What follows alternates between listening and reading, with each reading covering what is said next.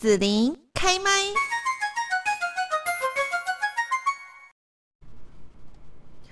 那今天我们在节目当中要跟大家来聊聊，就是你有没有听过呢？四大极地超马哦，那这个呢是在四个地球最极端的环境当中进行多日多站的超级马拉松的比赛。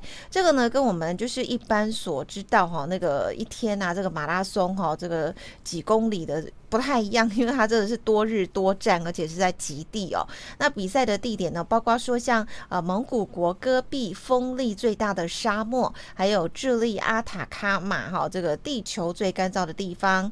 南极洲呢是世界最冷的寒漠，以及纳米比亚的世界最古老的沙漠。那参赛的选手呢，要背着自己的装备啊、食物还有水，奋勇前进来挑战自己的体力还有意志哦，在七天内。完成总距离是两百五十公里的赛程，哈，那除了南极站之外，今天我们就在节目呢邀请到了《勇闯极地超马大叔跑者翻转人生的马拉松跑旅》这一本书的作者周林信哦，这个阿信大哥呢在现场哈节目当中来分享一位呃，他从平凡的素人跑者，然后中年的时候面临自己的人生关卡，意外跑了马拉松，就此展开他之前。从来都没有想象过会发生在自己身上的马拉松旅程。那现在呢，就先请周林信阿信大哥跟大家问候一下。哎，子林好，各位听众大家好。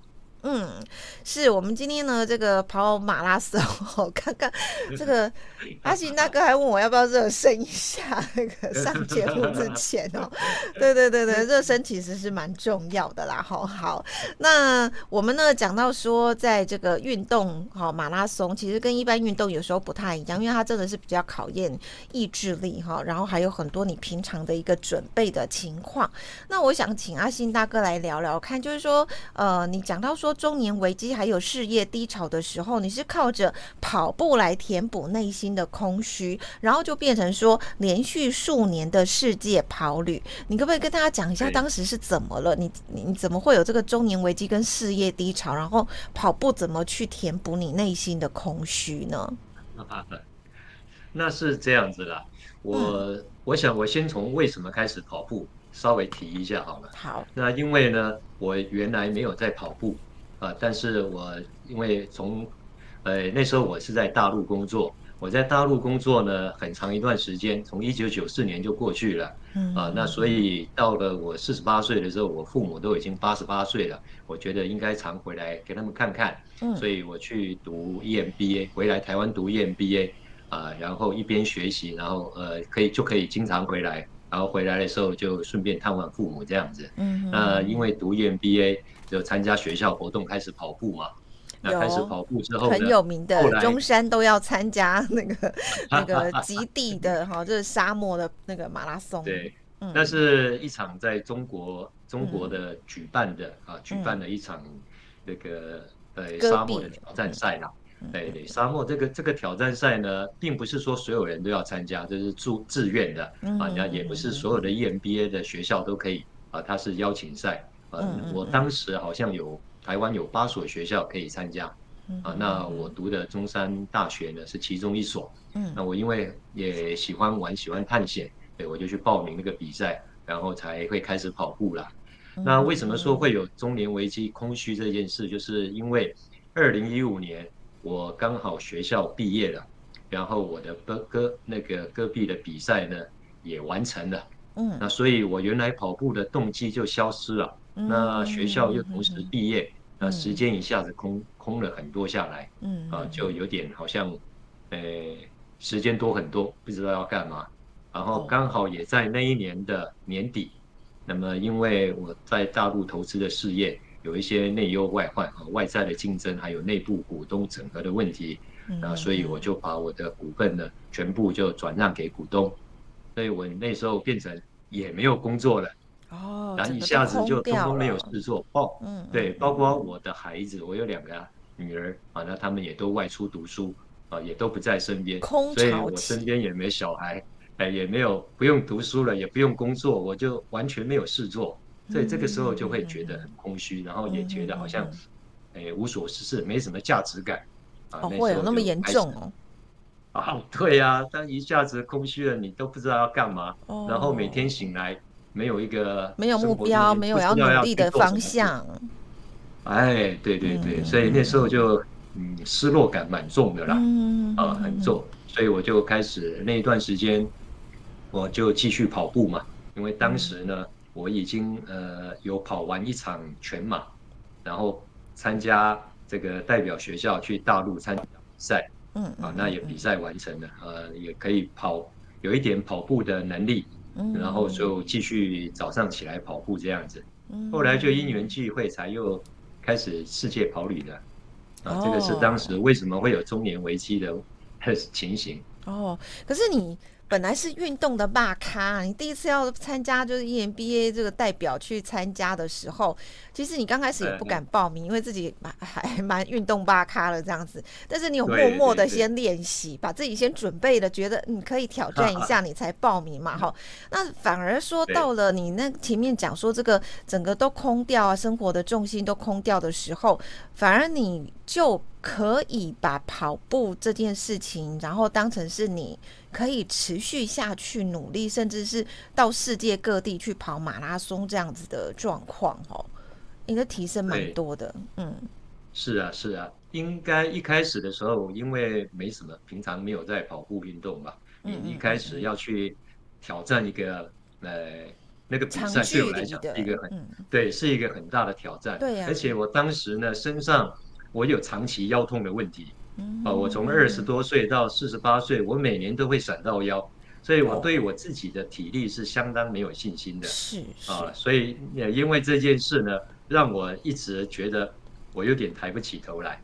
啊，朋友看到我都会觉得啊，我的体格好像不错，瘦瘦高高的，应该是运动健将。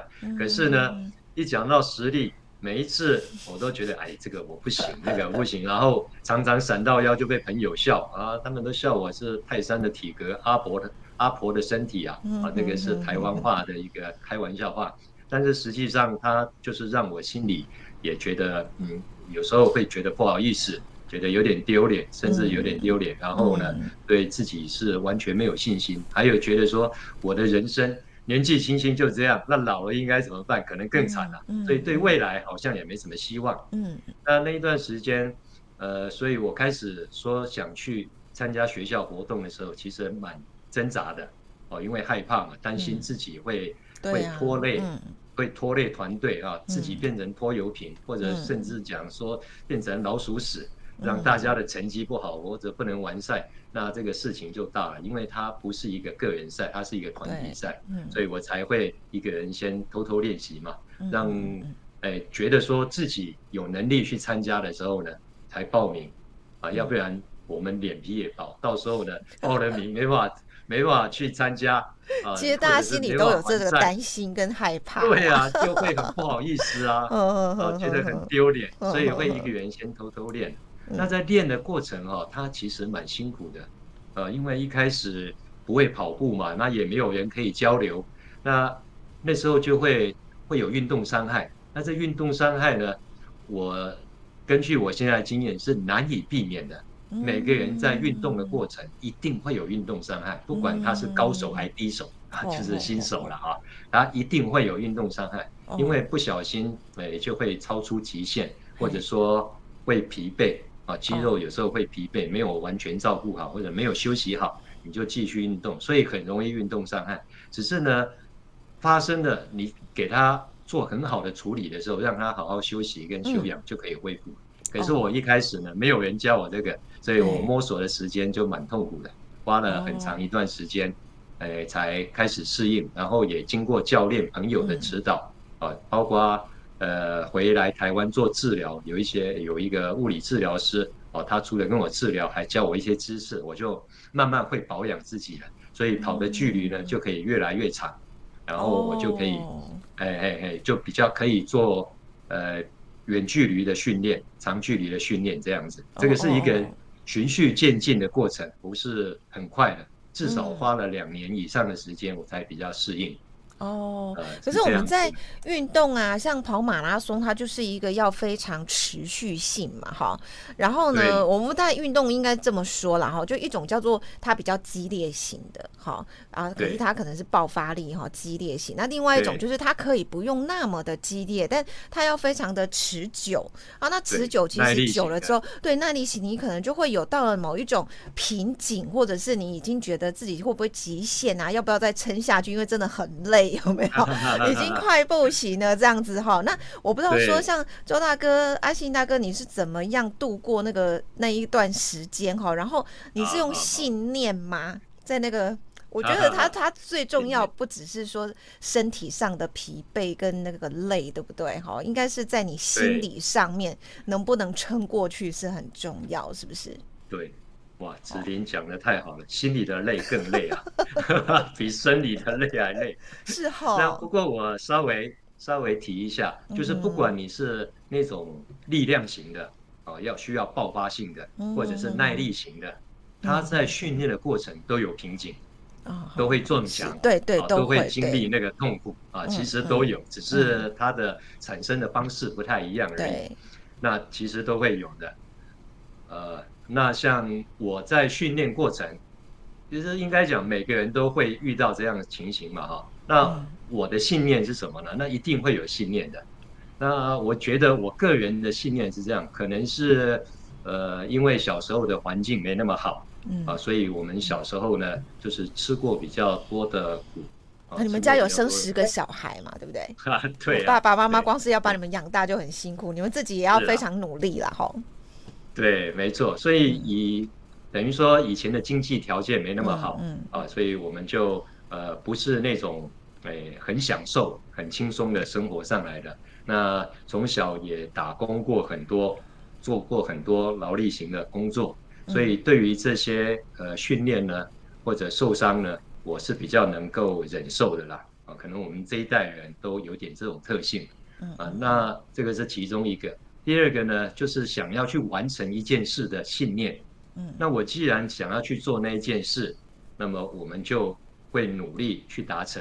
啊、呃，也不会说因为，呃，今天稍微诶膝盖有点痛或者肌肉有点痛，我就放弃。我们会休息，会慢下来，但是不会去放弃它，然后会去寻找方法去解决这个问题。啊、呃，而不是说我遇到困难，然后我就退退出。那有时候呢，我也会把它想成跟人生嘛，我们在生活上也好，工作上也好，也会遇到很多挫折。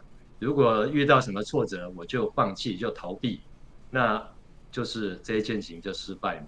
那失败会成为习惯了，成功也会成为习惯。你一直去放弃，是遇到一件事就放弃，那这一辈子可能没几件事可以做成的。好，我觉得你讲这句话很棒。嗯，成功会习惯，失败也会习惯。对对对，可以慢，可以休息，但是你不可以轻言的放弃它。对，因为我们在训练过程一定会有不舒服啊，或者有时候情绪上，这难免。没有一个人那么坚强的啦，所以可以一起去打败。而且有时候太勉强忍痛去训练也不是好事啊。受伤的时候该休息就要去休息，你要把身体修复好。啊，把心情调整好，然后你再去做训练。